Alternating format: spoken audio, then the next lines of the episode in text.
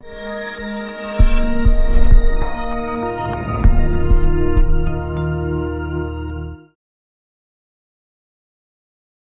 tal? Muy buenos días, bienvenidos nuevamente a sesiones online de Portal Odontólogos. Ya estamos conectados con el doctor Alejandro Mejía Saldúa.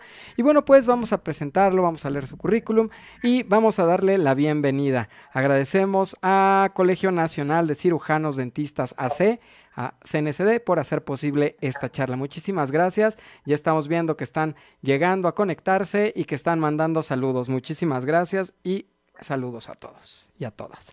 Eh, bueno, pues el doctor Alejandro es odontólogo y empresario, odontopediatra, cuenta con práctica clínica orientada a la atención de la primera infancia, secretario general del Colegio Mexicano de Odontología para el Bebé, profesor de pregrado impartiendo materias en odontología preventiva y odontología infantil, profesor de posgrado de la materia odontología para el bebé, miembro de la Academia Mexicana de Odontopediatría, certificado por el Colegio Nacional de Odontología Infantil, miembro del Consejo Mexicano de Odontología para el Bebé y miembro del World Congress of Minimally Invasive Dentistry. Y bueno, pues más detalles que estamos viendo ahorita en su, en su currículum y que, bueno, pues ahí está también en pantalla. Muchísimas gracias, doctor. Bienvenidas, bienvenidos a todos. Y bueno, pues le cedemos el micrófono para dar inicio a esta charla, la, la odontología competitiva. Adelante, doctor, bienvenido. Muchísimas gracias, Humberto. Muchísimas gracias al Colegio Nacional de Cirujanos Dentistas y a Portal Odontólogos por esta invitación. Para mí es un privilegio y un gusto estar pudiendo compartir aquí en todas las diferentes canales digitales de, de estas instituciones. Entonces, pues vamos a comenzar. Como bien ya se mencionó, vamos a estar hablando el día de hoy, en la próxima hora, sobre la odontología competitiva. Y para iniciar, bueno, haremos una pequeña introducción sobre el tema en el sentido de que hay un error eh, muy frecuente en la odontología y es que los odontólogos cuando egresamos creemos equivocadamente y, lastimosamente que debemos de salir a poner un consultorio, ¿no? Ese es un error muy común que le hace mucho daño a la odontología y que nos hace mucho daño a los odontólogos porque tenemos hasta cierto punto la presión y el compromiso a veces eh, familiar, a veces social o a veces incluso con uno mismo de que debemos de salir a poner un consultorio. Sin embargo, poner un consultorio implica muchas cuestiones que debemos de conocer. Implica eh, el manejo, por supuesto, y el conocimiento de la normatividad, el conocimiento de, de eh, herramientas como el marketing, la administración, las finanzas, todo el tema jurídico, legal y otros, otras materias y otros temas que debemos de dominar como odontólogos, que por supuesto no aprendemos en las aulas en nuestra formación como odontólogos. Entonces, salir a poner un consultorio es el, primer error que puede cometer un odontólogo. Entonces, cuando nosotros tomamos esa decisión, cuando decidimos emprender y poner una empresa, necesitamos saber con claridad a qué nos estamos metiendo. Y eso es algo que yo comento con frecuencia con mis alumnos, que tengo la fortuna de ser profesor tanto en pregrado como en posgrado, y curiosamente en ambos, en ambas eh, grados doy clase a los chicos que están próximos a salir. Entonces tengo a veces la, la fortuna de poder platicar con ellos y decirles, bueno, tú vas a egresar en estos momentos, tienes muchas ganas de salir porque es en lo que están más preocupados, más que sus últimas materias, están preocupados por la fiesta de graduación, por el anillo, por la fotografía y por muchas cuestiones que derivan de, la finalización y la culminación de sus estudios pero hay algo que ellos tienen que conocer de lo que van a enfrentar próximamente en su ejercicio laboral. Y es precisamente con eso que vamos a iniciar. Vamos a iniciar justamente con una fotografía de una generación de exalumnos míos, que si alguno de ellos está viendo esta fotografía y está viendo esta conferencia, le mando un gran saludo y todo mi, mi aprecio y todo mi cariño, esperando justamente que le esté yendo muy bien en el ámbito laboral. Porque desafortunadamente para nosotros como odontólogos cuando estudiamos, el ser buen odontólogo, el haber egresado de la universidad, no nos va a garantizar el éxito con nuestros consultores, no nos va a garantizar el éxito laboral cuando nosotros decidimos emprender, porque como ya lo comenté, necesitamos de otras herramientas, de otros conocimientos para poder desarrollar eso. Así es que, aunque yo haya sido el mejor alumno de mi generación, aunque haya sido el mejor alumno de la especialidad, me haya preparado, tome cursos de actualización, diplomados y estudie más y más odontología, lastimosamente eso no me va a llevar a tener el éxito eh, en mi consultorio dental. Y es que los clientes no nos valoran, no nos, no nos eh, califican por los conocimientos técnicos, clínicos, odontológicos que podamos tener, sino por otros elementos que acompañan la entrega de ese servicio odontológico. Y es justamente de lo que vamos a hablar el día de hoy. No vamos a hablar de los aspectos clínicos, técnicos, que entiendo que ya dominas perfectamente bien, sino vamos a hablar de esos elementos que te hacen falta para poder ser competitivo, que es de lo que vamos a hablar el día de hoy, de la odontología competitiva y de la, busca, la, búsqueda perdón, del éxito a futuro. Porque desafortunadamente no es lo mismo cuando nosotros entramos a estudiar la profesión, lo que nosotros creemos que nos vamos a encontrar allá afuera con lo que realmente nos encontramos allá afuera. Hay una distancia entre la expectativa y la realidad, como esos memes que podemos encontrar con frecuencia. Así es que cuando nosotros buscamos, cuando nosotros decidimos estudiar una profesión, sea cual sea, en este caso odontología, nosotros lo hacemos con miras a eh, obtener algo, a tener una buena calidad de vida, a poder ayudar a las personas, poder contribuir con el éxito de esas personas, con su calidad de vida y de la mano el hecho de que nosotros también tengamos una buena calidad de vida para nosotros y nuestros allegados, para nuestra familia. Entonces, toda persona que decide estudiar una profesión lo hace con miras a que le vaya bien en su ejercicio profesional. El gran problema de esto es que muchas veces nosotros no tenemos objetivos. Yo tengo la fortuna de conversar con cientos de odontólogos en mis cursos, en las conferencias, y si hoy estuviéramos presencialmente, seguramente te preguntaría yo, ¿cuáles, dime dos de tus objetivos, ya sean profesionales o, o personales? Y muchas veces me doy cuenta que los objetivos no están del todo claros. Y es con eso que quiero yo comenzar justamente hoy, porque lo primero es que nosotros debemos de tener objetivos claros. Cuando nosotros estamos aspirando al éxito, el éxito por definición tiene que ver con cumplir objetivos. Entonces, si nosotros no tenemos objetivos, no podemos pensar en tener éxito. Es así de sencillo.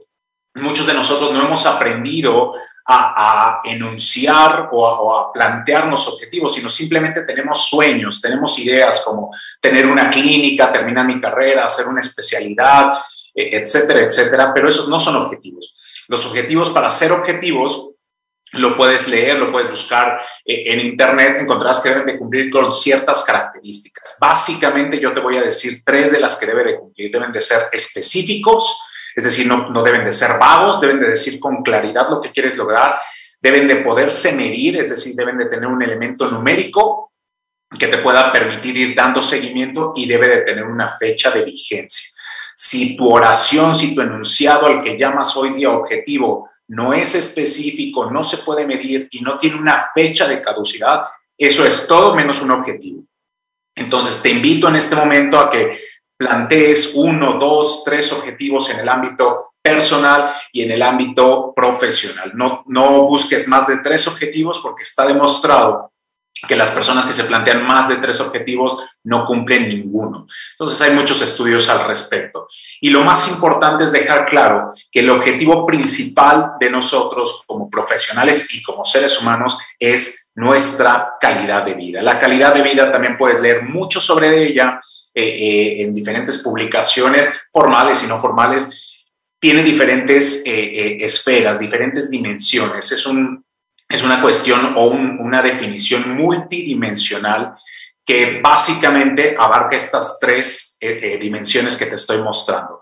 Desde el punto de vista físico, debes tener objetivos de salud, físicos, de ejercicio, de alimentación, de sueño, etcétera, etcétera. Materiales, familiares, sociales, de desarrollo personal y, por supuesto, desarrollo intelectual y de autoestima o bienestar para contigo.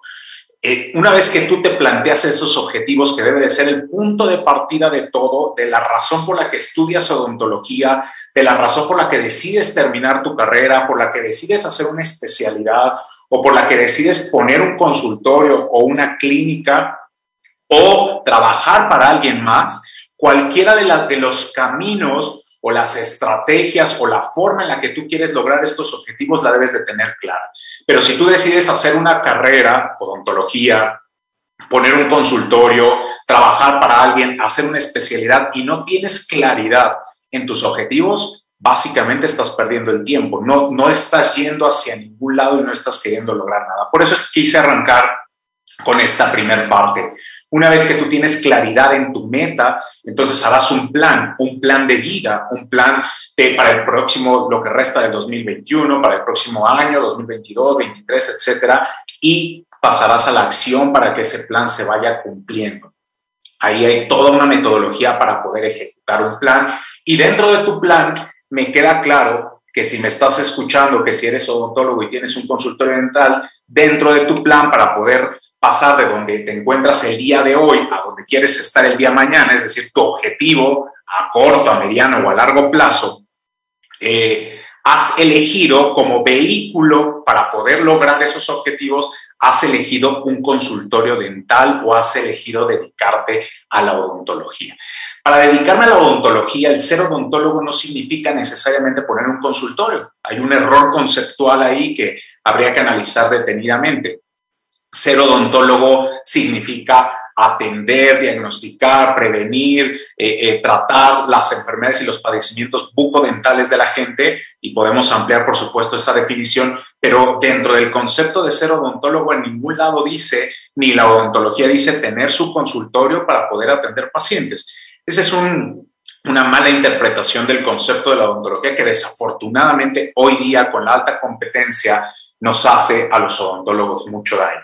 Entonces, entendamos que eh, por, definición conceptual de lo que es una empresa, el consultorio es una empresa. si nosotros, si hoy te preguntara si consideras que el consultorio dental es una empresa, seguramente tu respuesta sería sí. Y bueno, es, es una respuesta que, que, si bien es cierto, eh, sería correcta, tiene sus, sus matices y tiene por ahí sus aristas interesantes para poder analizar si es una empresa o no, pero no es el tema del día de hoy. Entonces, definamos con claridad qué es una empresa para saber por qué es que consideramos el consultorio dental como tal. Una empresa es una unidad en la que participa dinero y personas, es decir, económico, social, que cuenta con recursos materiales, humanos, de infraestructura, eh, de equipamiento, de tecnología, financieros, etcétera, y que busca conseguir objetivos satisfaciendo las necesidades del público objetivo, ya sea a través de servicios o bienes o productos. Entonces, si, tomamos la definición y la desmenuzamos, probablemente el consultorio encaja bien en lo que es una empresa. Quedémonos por el momento con ese concepto y digamos que el consultorio sí es una empresa. Luego nos tocaría definir si el odontólogo entonces es un empresario. La pregunta que hago la hago frecuentemente en mis cursos, en mis conferencias, y la respuesta que recibo es la misma. La respuesta normalmente al unísono es sí, el odontólogo sí es empresario. Y la respuesta es no. El odontólogo es odontólogo que tiene en sus manos una empresa, pero que no está capacitado para manejarla. Y yo pongo a veces el ejemplo de una pieza de, mano de alta velocidad, si se la eh, ponemos en manos de una persona que no ha estudiado odontología, eso no la convierte en, odontólogo o odontóloga. Lo mismo sucede acá. Aunque en tus manos tengas una empresa, eso no te convierte en empresario o empresaria. Puedes llegar a hacerlo, por supuesto que sí, pero hay varios, varios temas que tendrás que abarcar o varias cuestiones que tendrás que considerar. Regresemos al concepto de si el consultorio es una empresa o no. Digamos que sí. Entonces ahora vámonos a los datos estadísticos a nivel mundial o a nivel nacional, los que elijas. Ahorita puedes googlear, tomar tu teléfono y googlear y decir, qué porcentaje de las empresas fracasan en el mundo o qué porcentaje de las empresas fracasan en el, país que vives. Y basado en eso, eh, hazlo, analízalo y ve la cantidad de datos que, vas a encontrar. En México, por lo menos, fracasan en los primeros cinco años siete de cada diez empresas. Y en los, en 10 años, en el total de los 10 años, nueve de cada diez empresas. Es decir, solo sobrevive una de cada 10 empresas al transcurrir 10 años. Y aquí podríamos sentarnos a hacer una reflexión interesante, porque si es así, si estos datos son así de crudos a nivel mundial y están reportados en cualquier cantidad de libros que se te ocurra, lo puedes encontrar. Entonces, ¿qué pasa con el consultorio dental que es una empresa? Y bueno, aquí, aquí puedo detenerme un momento para un concepto que tengo yo eh, definido o nombrado como el fracaso oculto en la odontología. y es que eh, el odontólogo, los odontólogos, no diferenciamos entre eh, un trabajo y una empresa o un negocio. Entonces los odontólogos creemos que si cuando vamos a trabajar recibimos una remuneración que nos permite mantener nuestro estilo y calidad de vida, entonces ese negocio, entre comillas la palabra negocio o empresa, está funcionando. Y decimos, la odontología va muy bien. De hecho, cuando llego a preguntar a, odontólogos como tú, ¿cuánto es el porcentaje de ganancia que consideras que deja la odontología? Respuestas por arriba del 50% múltiples, 60, 70, 80, 50%. Y eso no es una realidad porque estás confundiendo tu sueldo, tu, tu remuneración como persona que está yendo a trabajar y a ejecutar una, una profesión, un oficio, un trabajo, estás confundiendo esa remuneración con la ganancia que deja una empresa. Si tú decidieras salirte de trabajar y pagarle a una persona porque realizara esas funciones que tú hoy realizas, entonces veríamos qué tanto de ganancia realmente te queda después de haber pagado algunos otros gastos. Entonces, ahí hay, un análisis importante a hacer, pero hay tres razones principales por, la que las empresas llegan a fracasar. La primera es por falta de planeación. ¿Y por qué las empresas no planean? Porque no tienen objetivos. Al no tener objetivos claros, al no saber a dónde querer llegar, a dónde va esa empresa, cómo nos vemos en 5, en 10, en 15 años, qué queremos lograr con ella, entonces no hay manera ni tiene sentido que hagamos una planificación. Simplemente los odontólogos solemos ir a trabajar, abrir las puertas de nuestro consultorio y recibir pacientes y atender los problemas bucodentales, pero no hay una planificación, no hay, no hay objetivos a mediano y a largo plazo. La segunda razón por la que fracasan las empresas es porque no desarrollan el producto ideal. Y aquí también podríamos hablar largo y tendido sobre el tema, y es que los odontólogos eh, creemos que la gente requiere algo, pero la gente realmente quiere algo diferente a lo que nosotros ofrecemos. Entonces nosotros creemos que con el conocimiento que tenemos como odontólogos, Estamos facultados para entender, incluso para eh, eh, aseverar, para, para realmente eh, decir lo que la gente quiere. Suelo escuchar a, colegas decir incluso a veces, no, es que la gente no sabe lo que quiere, ¿no? O, o él que va a saber, yo soy el doctor. Y aquí hay un error importante, y aquí metería yo incluso un concepto importante para que estudies, que se llama la tendencia hoy en las empresas, entendiendo que el consultor es una empresa, se llama Customer Centricity, es decir, eh, centrarse o, tener una empresa centrada o basada en lo que el cliente quiere. Entonces ahí hay un entendimiento cuando nosotros desarrollamos nuestros productos que ofrecemos al mercado, lo hacemos desde el enfoque odontológico, desde lo que creemos que la gente quiere y requiere y así lo ofertamos. Y todavía no, no obstante con eso, decidimos cobrar y decidimos cobrar un, monto que nosotros eh, determinamos a veces de manera arbitraria, a veces como nos enseñaron en la universidad, y decimos, eso cuesta tanto y esperamos que el cliente nos lo pague. Y entonces entramos en conflictos cuando el cliente dice, ¿por qué tan caro? allá me lo dan más barato y, es que lo que estamos encontrando en ese sentido es que el cliente lo que recibe a cambio de lo que tiene que pagar no está acorde con sus valores, con lo que él valora y por lo que está dispuesto a intercambiar la remuneración económica. Y la tercera razón, quedamos que la primera es por falta de planificación, la segunda por no desarrollar un producto ideal y la tercera, por supuesto, es por falta de conocimiento y habilidades empresariales de y aquí hay un libro que puedo recomendarte, que siempre recomiendo. En todos mis cursos, es de hecho el, libro de lectura inicial obligada, que es El mito del emprendedor, para entender que muchas veces nosotros como técnicos, como odontólogos, creemos que al ser buenos odontólogos, estamos automáticamente facultados para poder dirigir un negocio que se basa en, esa, en ese aspecto técnico que nosotros desarrollamos. Muy bien, entonces los objetivos tampoco escapan, así como te hablé de tus objetivos personales y de calidad de vida, los objetivos de una empresa tampoco escapan para el éxito.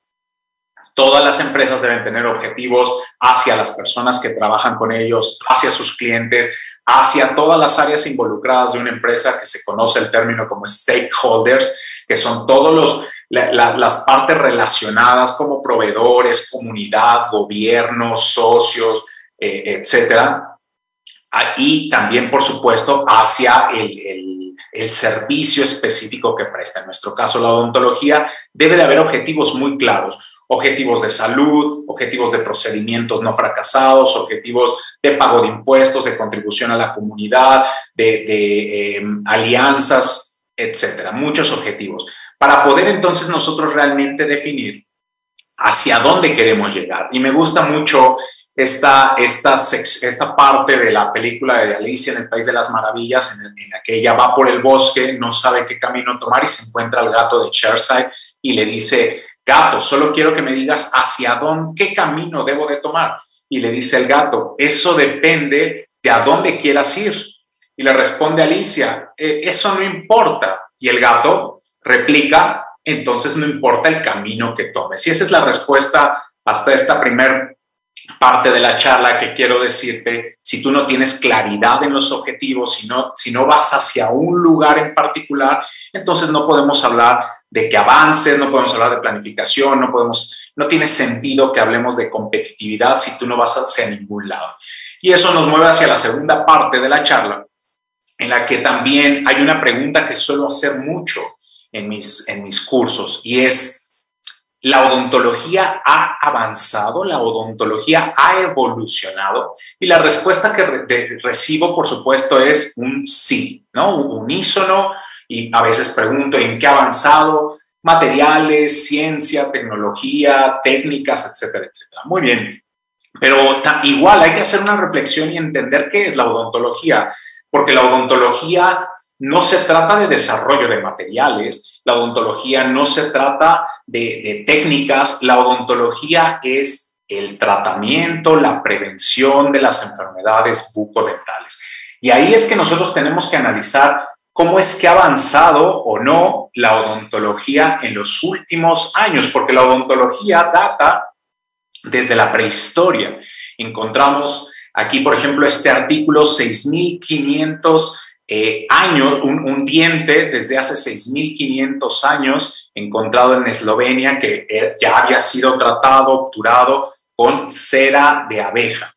Entonces, encontramos que la odontología se practica como la practicamos hoy día, haciendo cavidades, obturando cavidades desde hace miles, miles de años, desde la prehistoria literalmente, que es lo que seguimos haciendo hoy día. Entonces hay que hacer un análisis sobre cómo ha evolucionado y qué tanto ha avanzado la odontología cuando los datos estadísticos en nuestro país nos dicen que la gente está enferma por donde lo veamos, ya sea por caries, por enfermedad periodontal, por maloclusiones, por edentulismo. Podemos encontrar a los niños menores de tres años que, de acuerdo a nuestros datos epidemiológicos en el país, el 60% de estos niños menores de tres años manifiestan la enfermedad, presentan eh, signos, síntomas de la enfermedad llamada caries. Podemos encontrar que nuestros niños mayores de tres años también presentan prácticamente en el 90% la enfermedad, que no va mejorando conforme va avanzando la edad, sino que más bien va empeorando. Encontramos adultos con problemas también de caries, 80-90% de, los adultos con caries o con enfermedad eh, periodontal de manera múltiple, datos de nuestros sistemas de vigilancia epidemiológicos y encontramos, por supuesto, que también el 60% de los adultos a los 80 años llegan con edentulismo, uno, dos, tres o más órganos dentarios perdidos. Y aquí la pregunta siempre es, ¿por qué? ¿Por qué ocurre eso? ¿Por qué la gente, si, si la odontología aparentemente ha avanzado mucho, ha evolucionado, según decimos los odontólogos, ¿por qué la gente sigue con problemas? De hecho, si tú haces una reflexión, probablemente la gente más allegada a ti tenga problemas, tus tíos, tus primos, y tú revisas la boca o eres consciente de la situación bucal que presenta tu familia y seguramente tiene problemas bucales. ¿Por qué ocurre eso? Y las respuestas que podemos obtener son variadas. Podemos obtener eh, temas de cultura, de educación, de que la gente eh, no tiene acceso a los servicios. Podemos hablar de muchas cosas. Pero quiero yo presentarte por lo menos dos perspectivas del problema, porque no solamente el problema es la gente, no solamente es la cultura, no solamente es eh, lo que ellos viven, sino también nosotros como odontólogos tenemos un, por lo menos la mitad de la culpa. El gremio odontológico tiene la mitad de la culpa si es que queremos usar la palabra culpa. Llamémosle la mitad de la responsabilidad, entendiendo que ser responsable significa responder. Entonces, nosotros como gremio odontológico, y qué bueno que estoy hablando para el Colegio Nacional, como colegio, como gremio odontológico, tenemos la responsabilidad de responder, perdónenme la redundancia, lo hago con toda intención, de responder por la salud de nuestra población. Para eso estudiamos odontología, para eso somos un gremio cada vez mayor, 120 mil odontólogos en activo, hasta los últimos datos que yo tuve hace un par de años. Cada vez estamos excediendo incluso los, los datos, eh, eh, los estándares de la OMS de un odontólogo por cada 2.000 habitantes. Así es que deberíamos estar buscando la salud y nuestras, nuestra población debería de estar cada vez más sana. Y ahí, entonces veamos las dos perspectivas, veamos la perspectiva desde el punto de vista del paciente o el cliente y la perspectiva desde el punto de vista del prestador de servicio u odontólogo. Y aquí también, ¿no? Ahí te puse paciente, pero te pude haber puesto cliente. Y aquí también hay una discusión a veces. A veces entramos, no, pero es que no es cliente, es paciente. Y, eh, a ver, en términos generales, la definición de paciente, si nos vamos al origen etimológico, paciente proviene de, la, del latín pati, que significa el que sufre, el que se queja.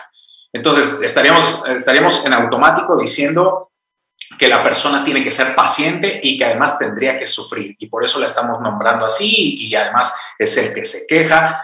En cambio, cuando nosotros nos, nos, movemos hacia la visión del cliente, entendemos que nosotros como prestadores de servicio tenemos que poner en el centro al cliente, customer centricity, poner en el centro al cliente y estructurar o diseñar nuestra prestación de servicio basado en ellos. Y entonces, pensando en eso, tenemos que entender qué pasa con la gente, por qué la gente no va al odontólogo. Y hay muchas razones, podemos hablar de muchas cosas aquí, podríamos hablar de aspectos, eh, eh, como en esta imagen, aspectos de fobias, de miedos. Está demostrado sistemáticamente en revisiones en la literatura la fobia que tienen el miedo la gente a acudir al odontólogo. ¿Por qué? Por múltiples razones. Esto es una cuestión incluso histórica, es una cuestión incluso fisiológica en la mente de la gente que está improntada, que tiene una impronta y que la gente relaciona odontología con eh, eh, cuestiones dolorosas. Nuestra profesión inherentemente ocasiona dolor, molestia, es propia nuestra profesión.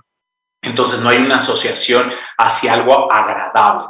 Si nos metiéramos a hablar incluso desde el punto de vista de la neurociencia, probablemente tendríamos más liberación de cortisol, de hormonas de estrés, antes que de hormonas de placer como la dopamina, la serotonina, sin duda la odontología genera ansiedad y genera presión. Eso es este, ansiedad o, estrés.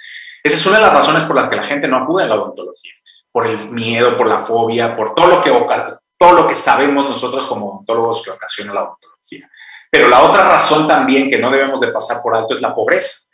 Vivimos en países, en los países en vías de desarrollo, Latinoamérica, México, por supuesto, con una cantidad de pobreza de más allá del 60% de nuestra población, más del 60% de los habitantes se encuentran en pobreza. Y esos datos que podemos encontrar en, datos eh, nacionales como Coneval, que son estos datos que estoy presentando en esta diapositiva, incluso se agravaron ahora después con el problema de la pandemia, con los desempleos, con todo lo que sabemos que ha ocurrido en la coyuntura de la COVID-19. Entonces, justamente eh, la pobreza es otra de las razones por las que la gente no acude, porque la odontología es cara y entramos en otra discusión nuevamente. Cuando decimos que la odontología no es cara y, por ahí sale alguien romántico que dice eh, lo que es caro es el descuido. Bueno, a, ver, entiendo claramente el comentario, pero vamos, vamos a hacer una reflexión. La odontología tiene un componente eh, eh, caro en la prestación del servicio por todo lo que queramos nosotros poner, que hoy no nos da tiempo de hacer una, una discusión y una reflexión sobre ello. Pero la odontología no está al alcance de todos. Mientras que nosotros debemos de saber, que son las siguientes diapositivas, no me adelanto, pero debemos saber la pobreza con la que viven las personas. Tenemos un, un promedio nacional de 50% de gente que vive en pobreza, pero tenemos regiones o estados como en el sur del país que tienen cerca del 76, 75, 70% promedio de pobreza de su gente, contra este, estados del norte del país que tienen probablemente un 20% de pobreza. Entonces, nosotros mismos en nuestro país vivimos una desigualdad y diferentes realidades en cada una de las zonas en las que nosotros nos encontramos. Y otro dato importante que, que decía yo que lo iba a mencionar es el salario mínimo. La gente gana hoy día, en, este año, en el, año 21, la gente gana en promedio 140, vamos a ser muy amables con el sueldo, 200 pesos al día. Eh, al día, durante, por ocho horas de trabajo. Y en ocasiones, eh, esto suelo hacerlo con frecuencia, eh, sondeos antes de tocar estos temas, ¿Cuánto, les pregunto a los colegas odontólogos como tú que me estás escuchando, cuánto debería de, la primera pregunta es, ¿debería de cobrarse la consulta? La respuesta múltiple es sí, ¿no? Muy bien. ¿Cuánto debería de cobrarse la consulta? Y bueno, vamos desde, desde 200, 300, 500, 800 pesos, estoy hablando de pesos mexicanos, por poner un ejemplo. Y entonces aquí viene esta reflexión. Bueno, si una persona gana Ahí, te estoy poniendo una cantidad de 141.70 pesos al día. Siendo muy amables, pongámosle 200 pesos al día. Probablemente la mitad de la población en nuestro país se encuentra en esa situación y nosotros queremos cobrar la consulta dos, tres, cuatro veces más de lo que una persona gana en un día y con eso tiene que eh, eh, satisfacer las necesidades no solo de él o ella, sino también de su familia.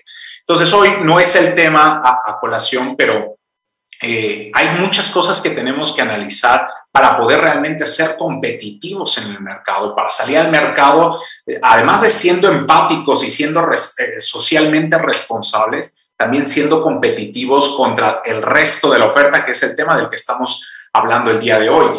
Y esto no es propio de un segmento de la población todos los segmentos, no importa la clase alta, la, alta alta y hasta la clase baja, todas las personas no destinan más del 5% de su ingreso a servicios de salud, entendiendo que salud no es odontología únicamente, salud implica muchas cosas. Las personas solo destinan el 5% de su ingreso económico a salud. Y dependerá de cuánto es ese ingreso económico para poder estimar cuánto es lo que tiene de potencial económico la persona para poder dedicarle a su atención odontológica. Y vamos hacia ahora, hacia la perspectiva del gremio, el odontólogo. Y es que el odontólogo hoy vive una dinámica que no vivía en los años 70. Cuando nosotros volteamos a ver a los odontólogos de los años 70, 60, todavía 80, que estuvieron ejerciendo en ese momento, por supuesto la odontología, tocó la odontología la época de oro de la pero todos los demás odontólogos que vienen formándose en los años posteriores, por supuesto, estoy hablando también de estos últimos años, se encuentran ante una dinámica que no vivían los odontólogos en los años 70. Y aquí te muestro una foto generacional de los años 70 de la universidad más grande que, hay en nuestro país, que es la Universidad Nacional Autónoma de México, y esta es una foto generacional de los años 70. Y quiero que pongas atención a la siguiente imagen, que es una, una foto generacional de la misma universidad en el año 2000. La cantidad de odontólogos que egresan no, no está ni siquiera proporcional al crecimiento de la población, el crecimiento demográfico que tuvimos en nuestro país. Mientras que en los años 70 había 50 millones de habitantes y para el 2010 teníamos aproximadamente 110 millones de habitantes, los odontólogos que en los años 70 había 20 mil odontólogos, para el mismo periodo de tiempo, para el 2010, la cantidad de odontólogos se sextuplicó. Eso quiere decir en términos claros y generales que la competencia, los odontólogos buscando atender pacientes incrementó y por supuesto, sumado a que la gente no acude regularmente o de manera eh, cotidiana al odontólogo, a eso se le llama demanda negativa y una demanda negativa del servicio, entonces hace, bueno, sumamos otras, otras cuestiones ahí que tienen que ver con que, el odontólogo se quede en las zonas urbanas y no en las rurales y normalmente en las capitales y muchas cuestiones que hacen que la dinámica que hoy vive el odontólogo que está egresando en los últimos años sea una dinámica complicada, difícil, sabiendo que en nuestro país el odontólogo percibe en promedio nacional, de acuerdo a los datos del Observatorio Laboral, 11 mil pesos mensuales, ¿no? Y ahí, bueno, no quiere decir que sea este, eh, la única profesión, ahí podemos ver los médicos, los, eh, químicos, los psicólogos, eh, los veterinarios, etcétera, andamos más o menos y hay algunas profesiones que podemos ver que perciben, por supuesto, más que odontólogo. Entonces, esto que te acabo de mostrar es contextualizar en qué se encuentra la odontología. Y a eso podemos sumarle tendencias que ya se venían dando antes, por ejemplo, la alta competitividad de lo que estamos hablando, la ley de oferta y demanda, que ya comenté un poco sobre, sobre ello, que es un principio económico que dice que a mayor oferta y menor demanda, los precios tienden a bajar, la ultra especialización que está existiendo cada vez más en la odontología, lo que dificulta o genera una problemática adicional la, eh, multidisciplinariedad, los consultorios de grandes, las clínicas, la corporatización de la odontología, es decir, cada vez cadenas, marcas que van, eh, que van creciendo, los seguros dentales, la tecnología, la regulación, todas estas tendencias que se van dando poco a poco van cambiando la dinámica y la manera en la que la odontología se va ejecutando. Y por supuesto también la COVID-19 o el SARS-CoV-2 también generan tendencias interesantes como el tema de bioseguridad, la teleatención, la teleodontología, la prevención. Y hay muchas, muchas tendencias que se comienzan a generar en ese sentido. Entonces, regreso a la pregunta de esta segunda parte de la charla. ¿La odontología ha evolucionado? Desde la prehistoria que se hacía odontología a nuestros días, la odontología ha evolucionado y probablemente la respuesta hoy ya podamos ponerla más en duda, porque la prestación odontológica como tal probablemente no ha evolucionado. Han evolucionado materiales, han evolucionado técnicas, por supuesto, pero la prestación del servicio no ha evolucionado. Y eso nos lleva entonces ahora sí a hablar sobre el tema que nos trajo a la mesa el día de hoy, competitividad. ¿Qué es competitividad? Antes de dar la definición, pondré un video en el marco de estos eh, Juegos Olímpicos de Tokio 2020, pero que fueron en el 21 que acabamos de tener, para que analicemos en unos segundos una carrera de 100 metros. La salida ha sido válida, muy buena salida por la calle 3 de Daniel Bailey, pero ya está dominando la prueba Usain Bolt. Usain Bolt va a luchar por la victoria y por un récord del mundo que va a conseguir. ¡Lo consiguió! ¡Lo consiguió de nuevo! Dijo, dijo Tyson que se va a correr en 9.65. Y ahí acabamos de ver el, el récord mundial de Usain Bolt, ¿no? Acabamos de ver los 100 metros en cuestión de, habrán pasado 10 segundos probablemente del video y acabamos de ver el rompimiento del récord mundial en 100 metros. Y esto nos lleva a hablar de competitividad. ¿Qué es ser competitivo? Ser competitivo no es ser un competidor más. Ser competitivo es ser superior a las demás. Hoy estamos hablando de cómo somos competitivos. La competitividad tiene que ver con tener ventajas competitivas. ¿Qué ventaja tenía Usain Bolt? Probablemente su tamaño, probablemente el entrenamiento, la alimentación, la manera en la que entrenó. Tenía ventajas competitivas con el resto de los competidores para poder obtener una posición superior o destacada al resto. Eso es ser competitivo.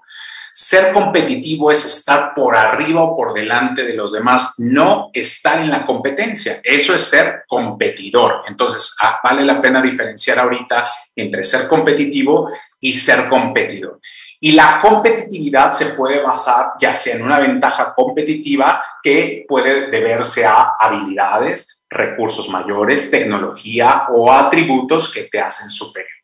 Y si el consultorio dental es una empresa, entonces tendríamos que hablar ahora de competitividad empresarial. ¿Y qué es la competitividad empresarial? La capacidad de ser más rentable que el resto de los consultorios dentales o que el resto de las empresas en la industria de la que estamos hablando. ¿Y qué es rentabilidad? La rentabilidad no tiene que ver solo con dinero.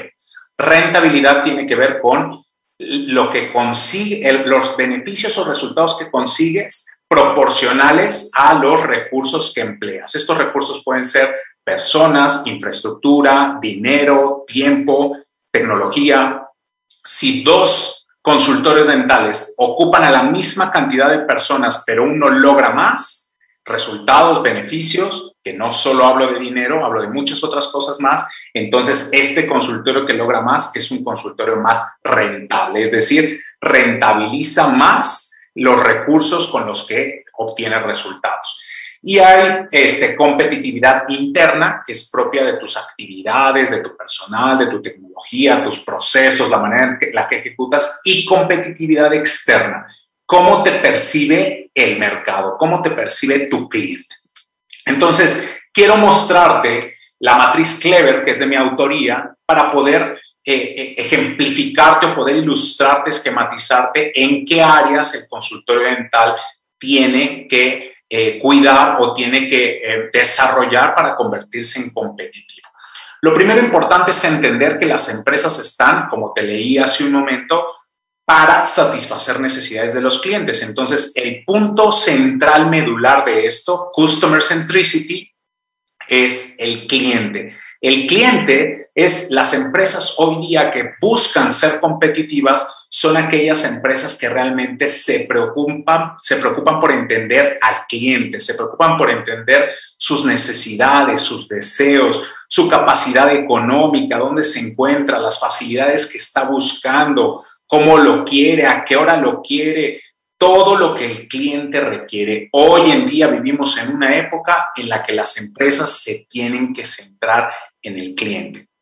Las que quieren ser competitivas y las que quieren sobrevivir en el tiempo. Por supuesto, las que no eh, eh, tienen una tendencia a extinguirse con el tiempo. Porque el cliente además no solamente compara consultorio dental contra consultorio dental, sino que hoy te compara contra el hotel, con la aerolínea, con el restaurante, con el cine. Hoy, por ejemplo, en la coyuntura de la COVID, hoy el cliente que va al restaurante y le limpian su mesa frente a él y lo pasan a lavarse las manos y le toman la temperatura y va al cine y le hacen lo mismo y va al odontólogo y el odontólogo no hace todo eso y de eso te puedo hablar de otros ejemplos similares entonces el cliente se da cuenta y compara que no está viviendo la misma experiencia que hoy hablamos de algo todavía más delicado como la bioseguridad, la limpieza de lo que recibe en otros establecimientos, no solamente hablando de odontología.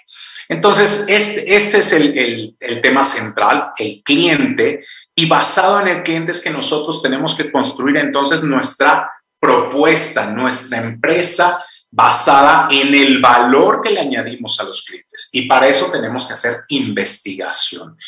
La investigación de saber, como ya comenté, lo que el cliente valora, desea y construirlo de acuerdo a esas necesidades. Y entonces construyo mis actividades, es decir, mis procesos de todos los días, la forma en la que atendemos, la forma en la que se le brinda la atención al cliente, no solo me refiero al aspecto clínico, me refiero a desde cómo se le contesta el teléfono, cómo se le recibe, cómo se le pasa, se le prepara, eh, se le despide y se le da seguimiento postventa. Todo ese ciclo que lo veremos en un momento más ilustrado debe de aportarle chispitas de valor al cliente, diferentes pepitas de valor de oro que tiene que ir encontrando el cliente en todo su recorrido. Las personas como tercer elemento juegan un papel fundamental en esta eh, diferenciación y por lo tanto competitividad. Por supuesto que es importante la capacitación, la formación, la actualización que tiene el profesional, pero también es importante y en las encuestas que nosotros hemos hecho a nivel Latinoamérica, la gente valora más. Si ponemos a comparar a la gente entre las cuestiones técnicas y los aspectos humanos, la gente siempre preferirá o, valora más los aspectos humanos. Entonces la gente valora más el servicio, el trato, la amabilidad, la puntualidad, etcétera. Tenemos varios estudios al respecto sobre ello. Los aspectos, y todos lo hemos vivido, tú seguramente lo has vivido, te ha tocado recibir pacientes con una odontología que técnicamente no es la mejor y que tú dices, ¿cómo, cómo le hicieron esto? Y cuidado y se te ocurra hablar mal o hacer un mal comentario de su odontólogo u odontóloga porque incluso el paciente la defiende o lo defiende, ¿no? Porque los aspectos humanos son más importantes que los aspectos técnicos. Entonces, las personas deben de tener la capacidad de brindar un servicio superior, extremo, ¿no? Podríamos decir incluso este premium en todos los sentidos. El lugar, es decir, el consultorio también tiene que ser competitivo. Ahorita me mostraré algunos ejemplos. Es poco el tiempo que tenemos, pero dejaré algunas ideas, por lo menos en la parte interna, aunque no hablemos de la externa. Y por supuesto también el que sepas manejar las finanzas de tu consultorio juega un papel importante, porque saber sobre costos, manejar adecuado, costo no es precio, aclaro porque se confunde el tema costo con precio y no son lo mismo. Costo es lo que a ti te cuesta producir el servicio y precio es a lo que lo vendes. Entonces, si tú controlas tus costos, puedes ser competitivo con tus precios, es decir, puedes dar precios más accesibles o por lo menos tal vez los mismos precios, pero tú eres más rentable porque te cuesta menos elaborar el mismo producto o servicio que otros. Hablé hace un momento de la rentabilidad. Entonces, esta estructura se tiene que diseñar pensando en aportarle valor al cliente y después difundirla anunciarla, entregarla y buscar la fidelización o recurrencia del cliente. Entendiendo eso, es que nosotros vamos haciendo eh, un consultorio competitivo, porque también la manera en la que nosotros hoy, consultorio dental nuevo, estoy hablando, porque si me estás escuchando y tienes ya años ejerciendo, dirás, eso no es cierto, pero consultorio dental que hoy arranca o hace 10 años o hace 20 y no se encuentra en las redes sociales y no está en Internet, hoy no existe. Tú y yo hemos buscado algún producto o servicio en Internet. Cuando buscas un mecánico, un cerrajero, pones cerrajero en el lugar en el que te encuentras. Restaurante, ¿no? Quieres ir a comer con los amigos, estás en un congreso y pones restaurante.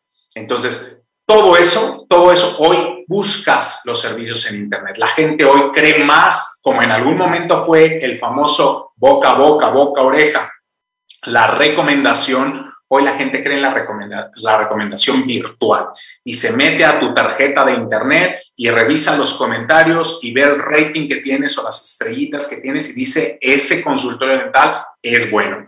Mira, toda la gente le pone buenos comentarios, tiene buena, buena este, reputación. Entonces, hoy las dinámicas han cambiado.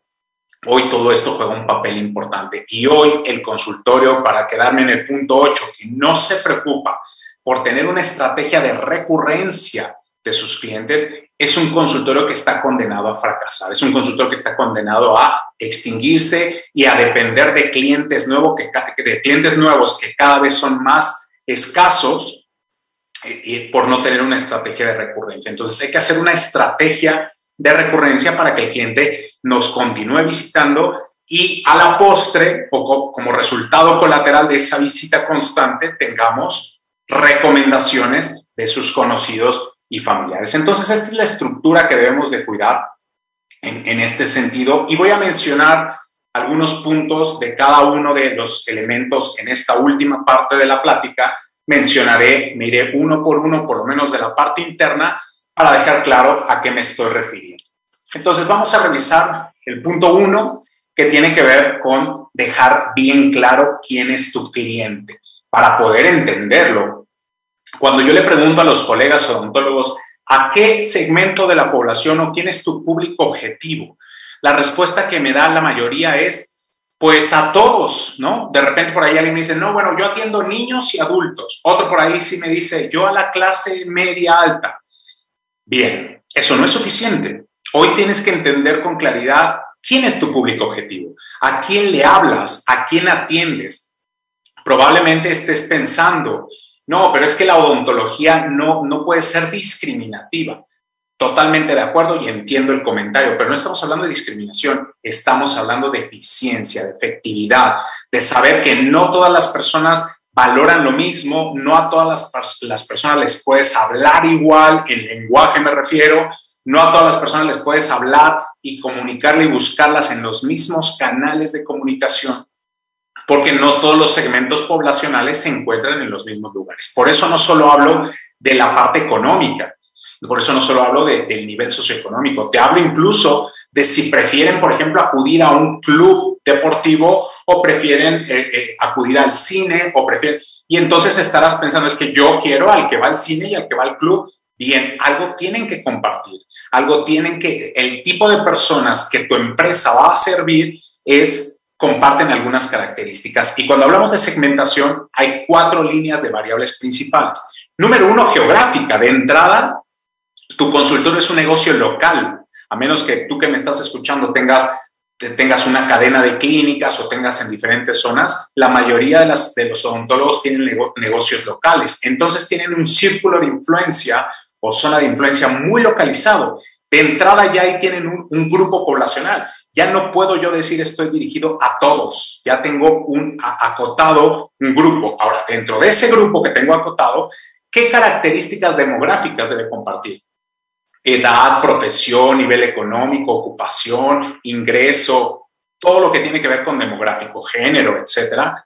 Después nos vamos a la parte conductual y psicográfica, es decir, cómo actúa, qué valora, qué piensa, qué tan frecuente acude al odontólogo, eh, eh, es, es em, eh, ecologista, no es ecologista, es eh, eh, alternativo, alópata, no sé, homeopático. Tengo que empezar a entender para saber qué tipo de odontología es la que yo ofrezco. Entonces, este es un panorama general para hablar de lo que es entender al cliente, investigarlo, saber a qué horario. No es lo mismo que yo atienda a una persona, por ejemplo, que es em, empresario, dueño de su negocio y que dispone de su tiempo a placer, a una persona que es empleado que sale a las 7, 8 de la noche y que el único horario en el que podría llegar en lo que llega a su casa es a las 9 o 10 de la noche. Y de repente yo que no valoro eso, que no lo tomo en cuenta, cierro antes o no le doy atención más tarde.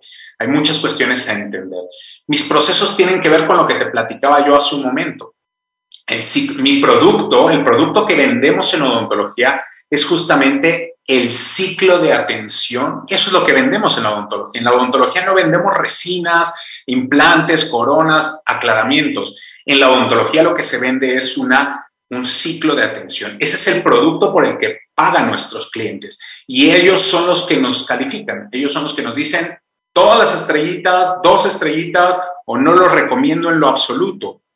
Entonces el ciclo de atención tiene que estar correctamente mapeado para determinar en qué puntos que se le conoce cuando uno diseña ciclo de, atención, se le conocen como touching points, puntos de contacto o momentos de la verdad, en los que tenemos contacto con el cliente y tenemos que sorprenderlo, aportarle valor. Aportarle valor a un cliente no es darle un vasito con agua, eso lo hacemos todos los odontólogos prácticamente y si tú no lo haces, mejor estamos hablando de otro, de otro tema totalmente diferente.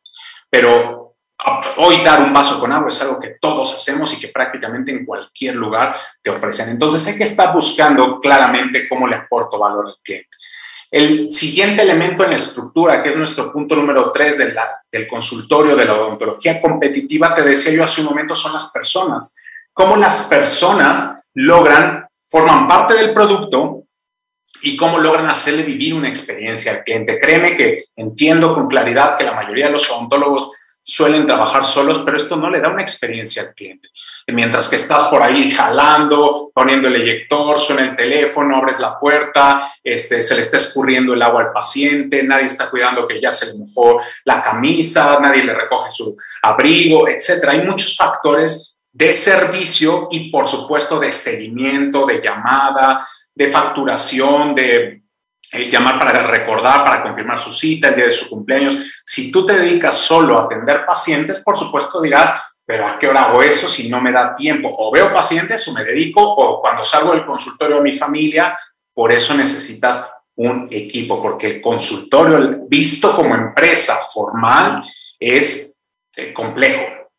Tiene muchas áreas que realmente tienen que ser atendidas para poder ser competitivo, para poder estar alguien que le da seguimiento al laboratorio que el trabajo ya llegó. Si no, tu cliente llega al consultorio, ay, señor, no, señora Juanita, no, no llegó su trabajo, disculpe, porque nadie confirmó, nadie se hizo cargo de la llegada. Este doctor, ¿me, ¿me, puede recibir? ¿Le puedo pagar con tarjeta? No, no, porque si no, le tengo que facturar puro efectivo. Todos esos detalles que te puedo hablar de literalmente 100 puntos a, tocar, te van haciendo menos competitivo o te van dejando por detrás de ese Usain Bolt, de ese consultor dental eh, eh, eh, competitivo que te va dejando atrás por querer ser odontodólogo.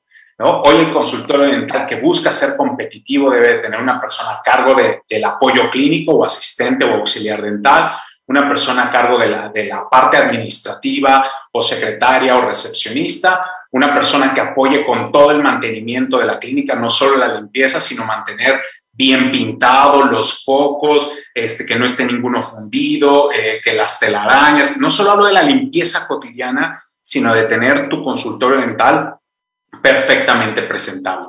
Y eso nos mueve hacia la infraestructura o consultorio dental. El consultorio dental también competitivo se, se, se mueve hacia el concepto de marketing que es la plaza. Hoy, discúlpame si tú tienes un consultorio dental así, no, por favor, el comentario nunca es a mal, siempre es a bien. Un consultorio dental así transmite todo menos lo que nosotros queremos transmitir, que es tranquilidad, limpieza, este, seguridad. Los consultorios dentales hoy se tienen que transformar. No es lo mismo un consultorio dental así, iluminado, limpio, que comunica. No es lo mismo un consultorio dental ubicado así, anunciado así a un consultorio dental ubicado y anunciado así, porque todo comunica y esto juega un papel importante para saber a qué segmento de la población estás dirigido. No está mal que estés dirigido a un segmento de la población baja o popular, de hecho es donde está el grueso de la gente que necesita odontología. Lo que está mal es que estés dirigido a un segmento popular con instalaciones de clase media o estés dirigido a, a clase media con instalaciones de, segmento popular o con servicio o con precios de clase alta. O sea, cuando no tienes una identidad, eso es lo que está mal. Así es que mira, aquí te pongo, por ejemplo, la comparación de un consultorio dental para clase baja, para clase popular, que normalmente están en casas, con canceles, con anuncios con muelas, con, anuncian sobre los procedimientos, resinas, coronas, implantes, ese es un consultor dental bien ubicado, bien diseñado para un segmento bajo popular.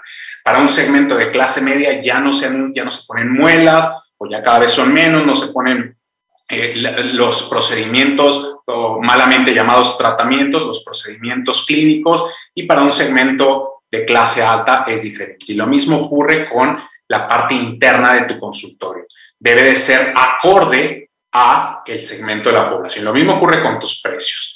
Entonces, debes tener una identidad. Y por último, que va a ser el último que vamos a tocar el día de hoy, eh, los costos, que ya te dije que costos y precios no son lo mismo.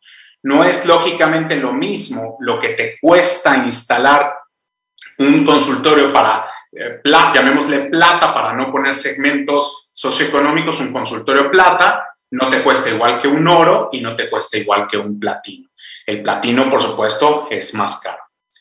Entonces, basado en eso es que buscas tus costos, tu estructura de costos, la cantidad de rendimiento que estás esperando, eh, los beneficios, la rentabilidad y por supuesto tu estructura de costos, eh, refiriéndome de sueldos, rentas, servicios, etcétera. En un consultorio plata es más baja la carga de costos contra un platino que tiene una carga o una estructura de costos mucho más elevada. Y eso hace que sus precios de venta sean acordes. Pero te decía yo, es un error estar en clase, eh, eh, eh, en, consultorio plata a precios platino o a precios oro, o tener instalaciones oro en una, en una comunidad plata, o cualquiera de las diferentes combinaciones. Entonces, esto, entender costos, te lleva incluso a estructurar otra manera de, ofrecer la odontología más inteligente en bundling. En, el marketing o en negocio se conoce como bundling al empaquetamiento de los servicios. Y esta es la odontología que buscamos, membresías, planes, eh, atención masiva para escuelas, para empresas, etc. Entonces, esto es parte de lo que nos lleva un, un repaso hacia la odontología competitiva y una vez estructurada la parte interna, seguiría la difusión, seguiría un sistema de ventas bien desarrollado, bien estructurado para finalmente tener una estrategia de recurrencia que permita que tu consultorio sea sostenible en el tiempo y que no tengas que depender de clientes nuevos. Y con esta estructura, con la matriz Clever, eh, es que nosotros vamos, por supuesto, cada uno de los puntos que acabo de mencionar tiene múltiples cosas que poder comentar, pero era importante en esta charla mostrarte la importancia de ser competitivo y cuáles son las áreas que debo de considerar para poder ser competitivo. Así es que por mi parte es todo. No me queda más que agradecer al Colegio Nacional de Cirujanos Dentistas, a Portal Odontólogos y a ti, por supuesto, por acompañarme y por estar escuchando esta charla. Muchísimas gracias. Claro que sí, doctor. Muchísimas gracias. Vamos a regresar a cuadro. Y vamos a, bueno, pues tenemos algunos comentarios y si tienen alguna pregunta, con gusto la podremos ya hacer llegar. También estuvimos pasando información acerca del congreso que tiene el Colegio Nacional de Cirujanos Dentistas el 27 de septiembre para que, bueno, pues si ahí están todos los datos para que se apunten y se inscriban. Eh, nos mandan saludos desde distintas partes de México, están conectados en Oaxaca, en Morelia, en Michoacán, eh, hay gente conectada en Pachuca también, hay gente en La Paz, en el Estado de México, en Coacalco, específicamente también en Lima, Perú y bueno, en, en, varias partes. Aquí creo que uno de los, de los puntos que tocaba al final, eh, eh, dicen excelente información, felicitaciones.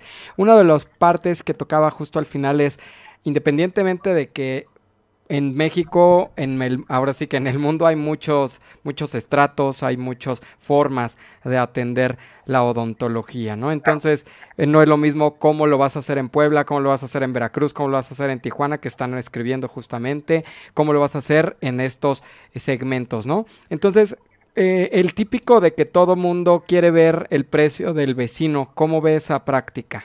independiente, o sea, independientemente que ya, ya centralizamos cuál es como mi, mi estrato, ya, ya, ya identificamos cuál es al, al, segmento al que le tengo o le quiero tirar, ¿cómo ve esa práctica? Eh, y bueno, aterrizándola a cada una de las ciudades y países que nos pudieran estar viendo.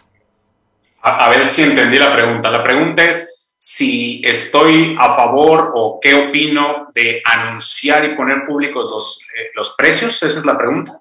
Bueno, es que, por ejemplo, muchas veces nos preguntan que, por ejemplo, ya, ya vieron que la, la, limpieza, la profilaxis, el vecino, literal, el vecino la tiene en 800 pesos. Entonces, yo, hablando de esta competencia, que no forzosamente es competitividad o como lo, lo, lo llamaba, eh, lo cobra, en, casi casi le baja 50 eh, pesos o 100 pesos con tal de ganar este tipo de, procedimientos.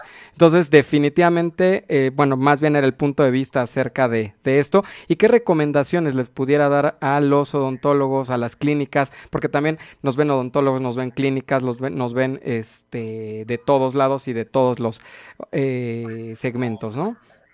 Bueno, voy a tocar, ahí hay como dos o tres preguntas este, como eh, ahí revueltas, eh, bueno, más bien inmersas en esa misma pregunta. Lo primero es, la guerra de precios es algo que le hace mucho daño al gremio.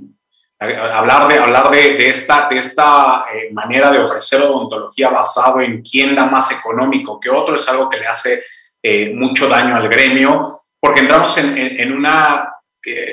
olvidémonos de la parte de la, de la devaluación o la, o la eh, la competencia desleal y muchas de estas cuestiones que por supuesto están inmersas ahí, pero lo que estamos haciendo es como si nosotros estuviéramos vendiendo resinas, eh, pero ahí hay un tema más de fondo que tenemos que entender los odontólogos, porque nosotros no vendemos, no deberíamos vender profilaxis, resinas, eh, bueno, limpiezas, amalgamas, implantes, etcétera. Esos son procedimientos que nos llevan a devolver la salud a nuestros pacientes. Lo que nosotros debemos de hacer son tratamientos dentales. El tratamiento es el grupo, la acumulación de diferentes procedimientos. Entonces, eh, sí estoy a favor de que se pongan los precios de hecho, Profeco lo exige, vale la pena mencionarlo, Profeco exige que los precios estén a la vista del cliente, el cliente tiene que conocer y tiene que firmar en lo que se conoce como un contrato de adhesión, este, tiene que firmar la prestación del servicio y el acuerdo pactado para que no haya cambio de precios. Los precios tienen que estar públicos y tienen que, tiene que existir una lista de precios formal que el cliente conozca, por supuesto, y sepa qué es lo que está recibiendo. Eso es lo primero. Por eso decía yo que había como dos preguntas, tres preguntas ahí envueltas. Pero no estoy a favor de la, de la guerra de precios. Sin embargo, estamos en un libre mercado y cada quien es libre de poner el precio que decida por sus precios.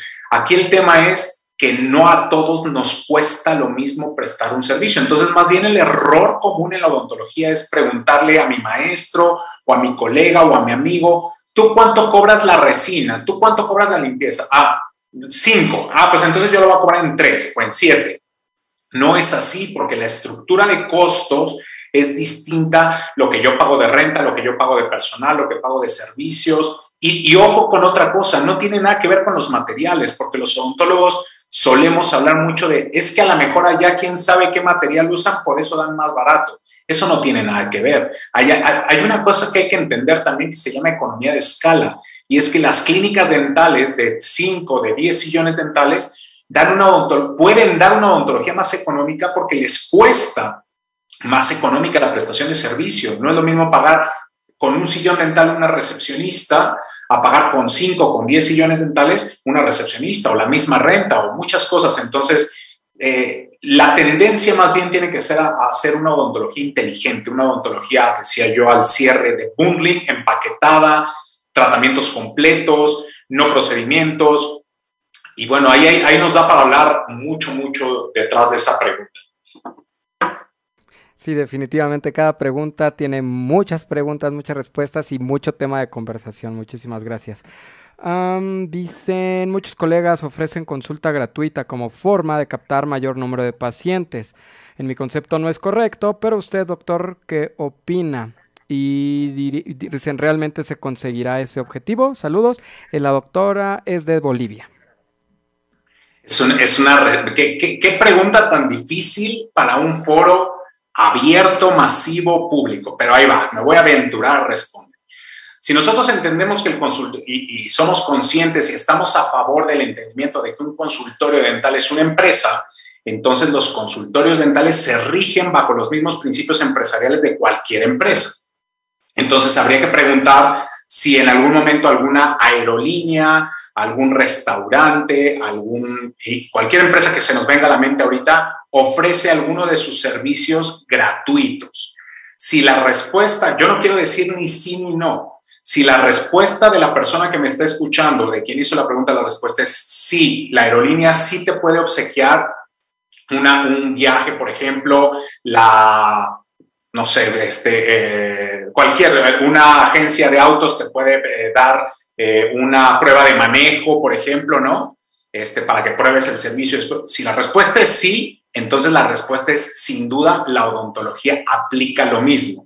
El problema es que los odontólogos solemos decir, sí, el consultorio sí es una empresa, pero cuando empezamos a hablar de temas empresariales, ah, no, pero es que eso no, eso no, no está bien. Entonces nos desmarcamos. O somos o no somos. Entonces, si, la empresa, si tu consultorio dental es una empresa, mercadológicamente y por cuestiones de mercado y por cuestiones de estrategias, y hay muchas cuestiones que se deben de hablar ahí porque también tiene que ver el ciclo de vida de la empresa. No son lo mismo las estrategias que debe de emplear una empresa de nacimiento reciente, que deben de ser muy agresivas, a una empresa que ya tiene un posicionamiento en el mercado. Espero que se haya entendido entre líneas lo que quise decir, pero eh, pues ahí está. Bueno, para pronto voy a responder sin rodeos. Sí se puede hacer eh, y es cada quien es libre de hacer lo que quiere siempre y cuando le funcione. Porque al final, si a mí de nada sirve que yo de consulta gratuita, entre comillas la palabra gratuita, eh, si todos los clientes se me van.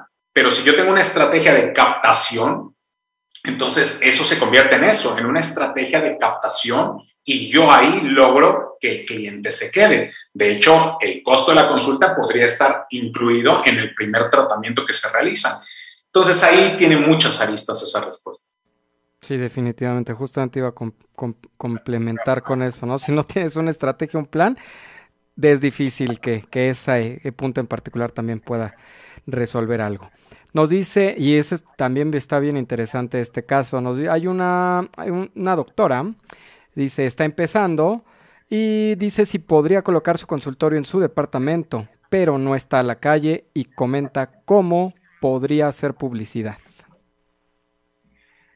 Ah, o sea, ¿por qué me ponen preguntas tan difíciles? Pues bueno, bien, venga. A ver, el, el, el consultorio dental tiene que cumplir con una normatividad, ¿no? Tiene que cumplir con una normatividad. No solamente, por un lado tenemos la regulación sanitaria por parte de COFEPRIS y por otro lado tenemos la regulación de protección civil, ¿no? Entonces, eh, para empezar, habría que entender si es que ese departamento, por ejemplo, cumple con protección civil, si es que tiene elevador, si es que eh, las escaleras tienen antiderrapante, hay señalización, extinguidores, eh, eh, luces de emergencia, ¿no? Por, por hablar de, protección civil. Ahora hablemos de COFEPRIS, si es que cumple con los requisitos que COFEPRIS solicita de espacio, de, de salida, de tránsito, todo lo que implica.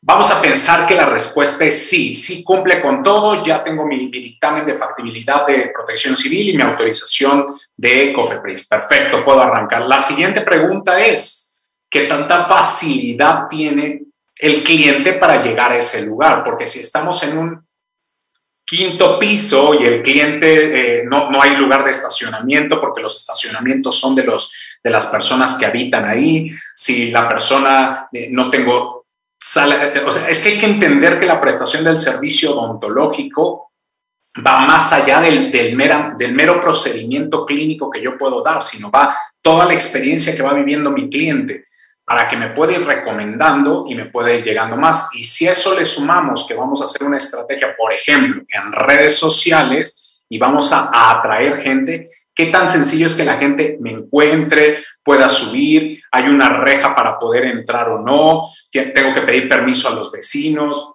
¿Corro riesgo de que los vecinos de arriba o abajo se manifiesten en contra por tanto movimiento de gente desconocida, extraña que entra y sale? Entonces, nuevamente, decir está bien o está mal, cada caso tiene sus particularidades y habría que analizarlo de manera detallada. Sí, definitivamente nos comenta, está en segundo piso. Creo que sí, es una, es una posición difícil la que, la que lo estamos, eh, como dice, aventando las preguntas, están, están complejas en algún caso. Eh, porque son, pues, es que es, es también cuestión de enfoque, y la verdad es que sí, sí es difícil. ahí viene otra también interesante para, para continuar. ¿Qué opina de lo bueno, bonito y barato? Eh, ¿Qué opino que debería de existir? Esa es la responsabilidad que tenemos todos los empresarios. Y, a ver, esta pregunta me da para responder algo bien interesante. Los odontólogos solemos quejarnos de los pacientes que buscan bueno, bonito y barato, pero nosotros también buscamos bueno, bonito y barato, porque nosotros también somos clientes. Entonces, yo te aseguro que si tú encuentras el mismo vuelo o el mismo paquete vacacional con una empresa, este, para no decir ninguna marca, pero con una empresa en 100 y la otra te lo da en 80 o en 90, vas a elegir la de 90. Si tú lo comparas y dices, bueno, no le veo la diferencia. Para mí es el, mismo, es, el mismo vuelo en la misma aerolínea, en el mismo horario, es el mismo hotel, las mismas noches. No entiendo, ¿no? No entiendo la diferencia. Entonces te vas a decantar por el que te da más barato. Eso mismo ocurre con el cliente en la odontología. La odontología, aquí hay un concepto que vale la pena que estudies que se llama commodity. La odontología se ha convertido en un commodity, es decir, la odontología prácticamente todos damos el mismo servicio odontológico. Unos de color rosita, otros de anaranjado, otros de negro, unos, eh, unos con muela, otros sin muela, pero todos damos lo mismo. Entonces, a ojos del cliente, a ojos del cliente es lo mismo. No hay razón para pagarle a uno más que a otro. Y aunque lo hubiera, como en el caso de las aerolíneas, hay gente que prefiere pagar menos y recibir menos, por ejemplo, eh, comida a bordo, subir equipaje, porque no lo requiero. Entonces, si me vas a dar más económico quitándome todo eso, está bien. Y al final para mí como cliente sigue siendo bueno, porque por ejemplo, si yo viajo de trabajo, de negocios, no cargo una maleta que necesito documentar y me vas a cobrar menos porque no documento, para mí eso fue bueno. Entonces fue bueno, bonito y barato. En resumen, es nuestra obligación desde el punto de vista empresarial desarrollar un servicio bueno, bonito y barato. Así es, muchísimas gracias. Justamente nos complementan, nos dicen... Ah, y si volteamos la visión de bueno, bonito y barato por un valor de justicia, que sea justo el precio, creo que es, creo que redondea muy, muy bien la, respuesta. Muchísimas gracias. otro caso bien interesante y creo que espero que la respuesta vaya muy como, como lo estoy pensando, pero vamos a hacerla. Dice, si hago mi primer consultorio, ya que lo tenga, lo hago funcionar y después que venga Cofepris, digo, por cuestión económica, o es obligación abrirlo conforme a la ley, o empezarlo y generar algún dinero y después hablarle a Cofepris. Ay, a ver, esa, pregunta la voy a complementar con otras preguntas por ahí que leo luego en los, en los grupos de, Facebook o en las redes sociales, ¿no? De repente por ahí pregunta alguien, eh, eh, ¿está bien que me compre una unidad usada, por ejemplo, ¿no? O está bien que, que, ¿qué autoclave debería de usar? Y alguien por ahí responde, mejor comienza con un horno de calor seco digo, pongo algunos ejemplos de la mano de esta pregunta que se está haciendo. Y la respuesta em, se comienza a responder desde mis primeras palabras en la conferencia del día de hoy. El error es pensar que yo tengo que salir a poner un consultorio. El error es pensar que me va a ir mejor si salgo a poner un consultorio. Yo te anticipo a, quien me hizo esa pregunta y a ti que me estás escuchando que te va a ir peor. Que, que en cualquier momento el cliente se da cuenta de, a ver, ¿qué es lo que te cuesta darte de alta en Cofepris? Dinero, muy bien. La pregunta es, ¿no tienes el dinero para, para darte de alta en Cofepris? Entiendo que la respuesta es no, o quiero ahorrármelo. Y entonces, ¿por qué no te esperas a tener el dinero para abrir tu consultorio? ¿Cuál es la prisa de hacerlo? La recomendación que yo te puedo dar a ti que me estás escuchando es que trabajes para alguien más, que trabajes tres, cuatro, cinco años y después veas si pones tu consultorio. Esta prisa que tenemos los odontólogos de salir a poner un consultorio y de ponerlo a medias y entonces perder cantidad de pacientes porque el paciente llega y compara.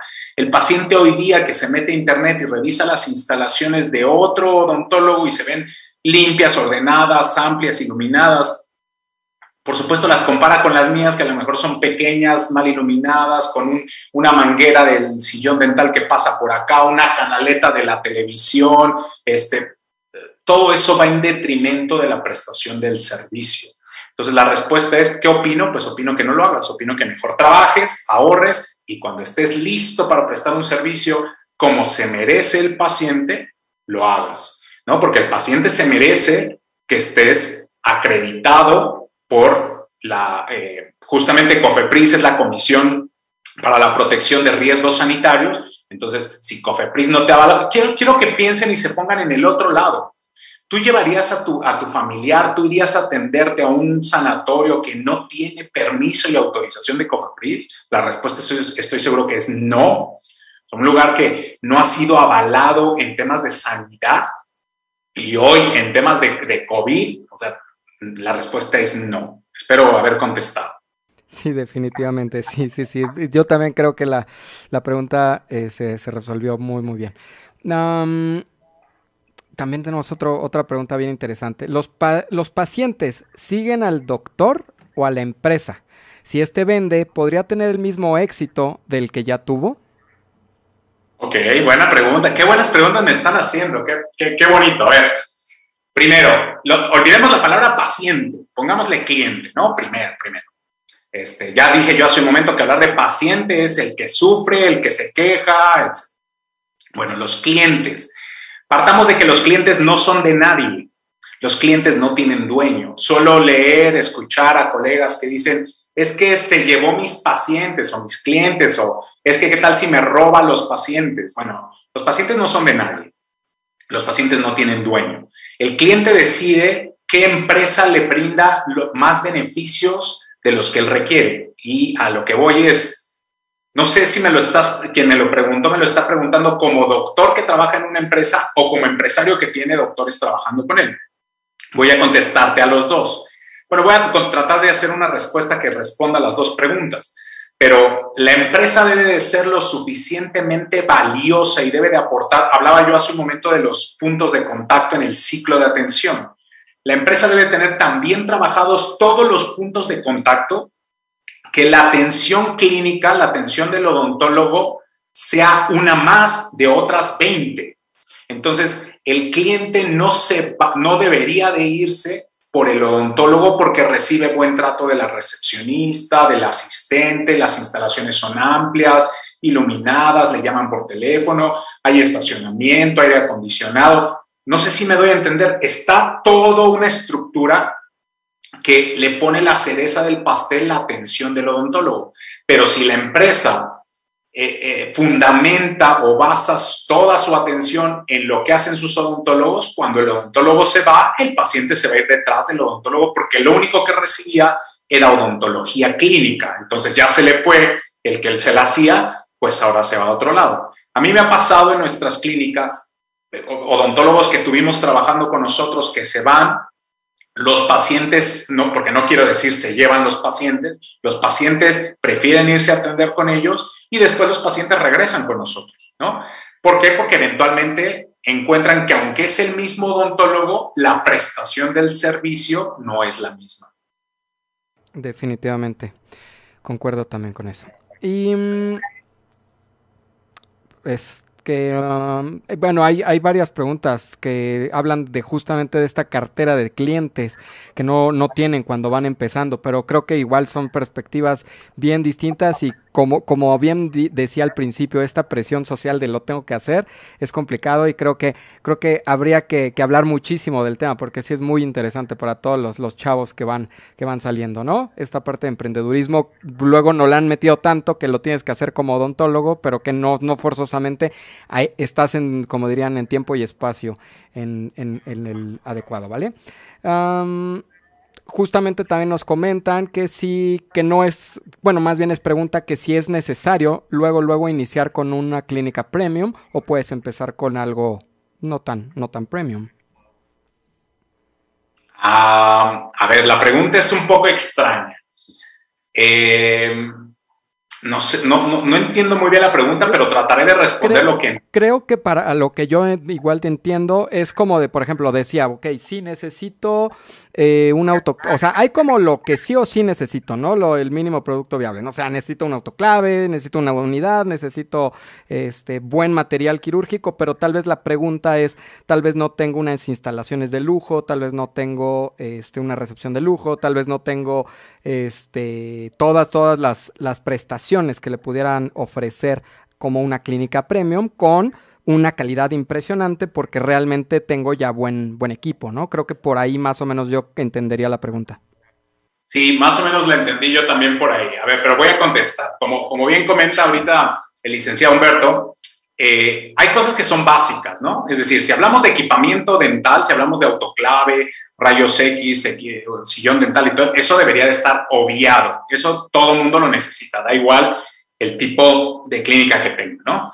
Muy bien, quitando eso, quitando que todos necesitamos tener bien equipado el consultorio dental, por supuesto, a lo mejor no hablamos de un microscopio, un radiovisiógrafo, una, una fresadora digital, etcétera, etcétera, eso ya estamos hablando de otra cuestión, pero hablemos del equipamiento básico, pensemos que lo tengo. Ahora, más bien la respuesta hacia la pregunta que también la entendí yo así es, depende del segmento al que te vas a dirigir. Si tú te vas a dirigir a un segmento premium, tienes que arrancar como premium. O sea, no, no, hay, no hay opción. No sé, por, por eso la, la pregunta es un poco confusa, porque depende del segmento. Si tú te diriges a un segmento de clase media, pues arrancas como clase media. Puse por ahí yo de rápido, por tiempo, y no, no me detuve mucho, pero puse, por ejemplo, tres tiendas departamentales de la misma eh, empresa, de la misma cadena, que es Grupo Walmart. Y puse por ahí Bodega Horrera, Walmart y Superama, ¿no? Entonces, eh, las tres pertenecen al mismo dueño, pero están diseñadas y estructuradas y ubicadas en lugares distintos, con decoración distinta, con prestaciones distintas, porque están dirigidas a un segmento poblacional distinto.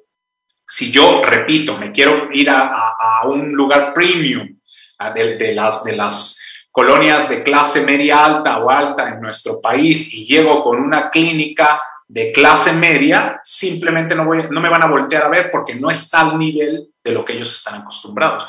Entonces, si por ahí va la pregunta, pues mejor instálate en un, en un lugar de clase media para atender a gente de clase media en instalaciones de clase media o en clase baja para atender con instalaciones de clase baja para atender a gente de clase baja, que ninguna de las tres está mal o mejor, no es, no hay la que sea mejor que otra. Es más bien justo la pregunta es muy buena porque es que tengo que instalarme como debo de instalarme en donde me estoy instalando. Por eso es que es importante entender quién es mi público objetivo, a dónde acostumbra viajar. Una persona de clase media viaja, por ejemplo, en avión, se va una o dos veces de vacaciones a la playa, se hospeda en ciertos hoteles, come en ciertos restaurantes. Entonces, ¿cómo son esos restaurantes? ¿Cómo son esos hoteles? ¿Qué, conoce ese cliente? Y, si hablamos de la gente clase alta, pues se va a viajar a, a Europa, al extranjero, se hospeda en otros hoteles. Entonces, ¿qué es lo que esa persona ve, valora, está acostumbrada a servicio? No le puedo dar menos que eso, porque lo voy a perder. Entonces, muchas veces tengo, tengo alumnos, clientes que suelen decir, yo estoy dirigido a cierto segmento, pero me llega otro tipo. Bueno, es que lo que tú estás, una cosa es que estés en ese lugar y otra es que estés comunicando adecuadamente lo que quieres. Totalmente de acuerdo. Muchísimas, muchísimas gracias. vamos con una última pregunta. Siguen los comentarios, siguen mandándole saludos y felicitaciones acerca del tema. Dice, ¿qué tratamientos deberíamos ofrecer en cuanto a la clase baja, media y alta? ¿Y qué tipo de publicidad deberíamos realizarles? Ah, a ver, ¿qué, tratamientos? Primero quitemos la palabra tratamientos y hablemos de procedimientos. Los tratamientos en odontología solo hay uno, que es el tratamiento bucal. Los demás son procedimientos. Entonces, primero, este, conceptualicemos, contextualicemos bien la odontología. ¿Qué tipos de procedimientos deberíamos de realizar para la clase baja, por ejemplo? Es una muy buena pregunta. Odontología básica. Y como básica hablamos de todo lo que tiene que ver con dolor, infección, inflamación, que el paciente o que el cliente pueda vivir, entre comillas la palabra, sano. O sea, pueda vivir sin dolor, sin inflamación, sin absceso, sin sangrado. Entonces, toda la odontología básica la odontología de la periodoncia, ya no hablamos de injertos, ya no hablamos de, sino hablamos de la periodoncia de fase 1, este, hablamos de eh, endodoncia, de limpiezas, de extracciones, de, de, restauraciones y por supuesto toda la parte preventiva para mantener eso. De hecho, yo tengo un modelo, no, no nos da tiempo a hablar, medio lo pasé rapidito, pero un modelo de tres etapas, que le llamo modelo DREP o DREAM, entonces, eh, ese modelo justamente se basa en esta pregunta, en qué odontología es la que recibe cada segmento y el precio. El, precio de la odontología básica tiene que ser económico. El precio de la odontología de clase media es más, la odontología de clase media es más restaurativa, más, más eh, eh, implantes, restauraciones, coronas, ortodoncia, ¿no? Ahí, ahí estamos intermedio entre, entre la básica y la, la segunda. Y para la clase alta probablemente es todo el tema estético, toda la parte, y ese pues es un precio, es, es una odontología selectiva que puede estar a precios eh, pues, altos, digámoslo así, o, premium, y también depende mucho de, la oferta y demanda. O sea, también depende, eh, yo puedo plantear un precio, pero si hay otras personas, otros colegas que ofrecen el mismo servicio a precios más bajos, me salgo de mercado, a menos que yo sea muy competitivo, que es justo de lo que estamos hablando el día de hoy. Claro, y eh, veo, leo una pregunta última para, creo que redondea también todo lo que estuvimos diciendo muy interesante, que todos aportaron muchísimo, muchísimas gracias a todas y a todos. Nos dice el doctor Guarneros, es muy interesante la plática, pero para llegar a dar un servicio global muy definido, primero definir qué consultorio clínica tenemos, quién nos da esa calificación. No, no entendí yo la pregunta. ¿Para, para, ¿Cómo fue otra vez? Yo lo que entiendo que quiere plantear el doctor es como de, ok, sí, sí, muy, muy padre, ya definimos todo. Eh, por lo que entiendo también el doctor ya tiene cierta trayectoria, ya tiene un consultorio bien montado, pero como que justamente tiene como esa duda de a dónde le quiere llegar, ¿no? O sea, creo que entiendo que si está bien a quien le está definiendo su objetivo, o sea, como comenta, tal vez tiene un consultorio premium, pero con eh, instalaciones que no son premium o viceversa, tiene instalaciones premium y no tiene tratamientos premium. O sea, como que creo que lo que busca el doctor es como una, como una visión, como que una luz al final del túnel de cómo poderse organizar y decir, lo que estoy haciendo está correcto con todo lo que ya vimos. Y que creo que les puede servir muchísimo también a redondear con todos los demás, ¿no? A todos los que ya hicieron sus excelentes preguntas. Ok, a ver, eh, mm, me quedé, me quedé más o menos igual. ¿Cómo puedo saber si lo que estoy haciendo está bien? Pues los resultados son los que lo, lo marcan, ¿no? Los resultados son los que dicen si lo estoy haciendo o no lo estoy haciendo bien. Es decir, si yo creo o en mi intención está ofrecer un, servicio, una empresa para Classic Premium, llamémosle así, llamémosle oro, como quieran ponerle, pues platino, y lo que me llega e, es, pura clase media, llamémosle, este, ¿cómo lo puse yo? Oro, ¿no? Plata. Entonces quiere decir que estoy equivocado. Quiere decir que el, segmento de mercado al que estoy dirigido y el que me está llegando es distinto. Una cosa es lo que, lo que yo creo que estoy dirigido y otro lo que me está llegando. Son dos, dos, quiere decir que estoy equivocado, ¿no? Es decir, lo voy a decir de otra manera. Eh, tú como cliente tienes, estás acostumbrado, igual, lo dije hace un momento, pero lo voy a reiterar, estás acostumbrado a comer a ciertos restaurantes, te gusta hospedarte en ciertos hoteles ¿Por qué? Porque uno es lo que te gusta, es lo que conoces, es lo que te da tu, billetera, tu capacidad económica. Tal vez te gustaría hospedarte en un hotel todavía más lujoso, pero tal vez tu billetera no te da. Entonces, basado en eso, ese es el tipo de gente que llega a esos hoteles. Hablemos ahorita de los hoteles o a esos restaurantes versus la persona que tiene una capacidad económica mayor y no solo hablo de, nuevamente, lo dije hace un momento, no solo de la capacidad económica, porque hay gente que tiene mucha capacidad económica, entiéndase, por ejemplo, un comerciante, una persona que se dedica a un oficio, a un comercio, tiene mucha capacidad económica, pero su conocimiento y su exigencia de los lugares que acostumbra visitar no, eh, hacen que busque ciertos lugares que no son premium. no sé si logro comunicarme. Entonces, la respuesta a esa pregunta es cómo sé si lo estoy haciendo bien, pues por lo, por lo que estás obteniendo de regreso. No sé si a eso se refería eh, la pregunta. Yo creo que con esa parte se, se resuelve la, el, objetivo, o sea, porque sí, sí, al final del día es como complicado también. Y bueno, pues muchísimas gracias. esperamos que, eh, bueno, pues les haya sido de interés. Como bien comentó, la, las preguntas fueron fueron eh, muy, muy concretas, muy en, algunos casos complicadas de, de, responder, pero bueno, de eso se trata y saben que nos gusta muchísimo estar con ustedes. Eh, recuerden que esta charla queda grabada en los medios oficiales de Portal Odontólogos para que, bueno, pues vean esta y otras charlas, eh, activen las notificaciones para que no se pierdan nada de nuestro contenido y ese es el hashtag sesiones Portal Odontólogos para que nos etiqueten y, bueno, pues siempre estén interactuando con nosotros. recuerden que también está el Congreso Multidisciplinario Online del Colegio Nacional de Cirujanos Dentistas. Toda la información está en los chats y en pantalla y ahí se pueden inscribir. Y no sé si quisiera eh, cerrar con algo para despedirnos, doctor. Sí, pues bueno, a ver, eh, lo importante que redondeando todas las preguntas que nos hicieron hace un momento, primero agradecerles que hayan estado, que nos hayan acompañado. Gracias por sus preguntas, porque eso enriquece la plática y, dejar claro que no es que sean difíciles de responder como tal, de hecho todas las preguntas tienen respuestas muy claras y muy concretas, sin embargo dependen de, la, de, cada, de cada caso en particular, es decir, cada caso habría que analizarlo y, saber dónde está ubicado, por qué, eh, responder si está bien en un departamento o no, pues depende de dónde hablamos, qué tanta accesibilidad, qué tanta eh, facilidades tiene para el cliente y así, ¿no? Saber si estoy bien ubicado o no depende de cómo es, dónde está, etcétera, y de los resultados. Entonces, la respuesta no es que sean difíciles, es que sin conocerlos y sin saber un poco más el contexto de la pregunta y de la situación en particular, sí se dificulta responder. Solo quería aclarar eso.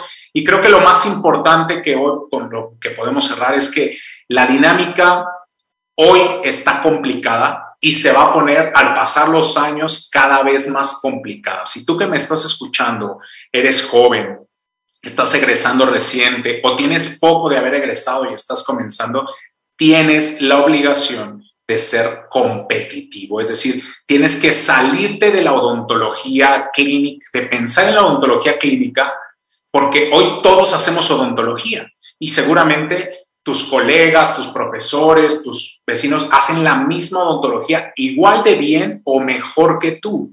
Entonces, hoy ese no es el elemento diferenciador, no debería de serlo, ni los materiales, ni las técnicas, ni todo lo que has estudiado, porque también hoy los demás lo hacen.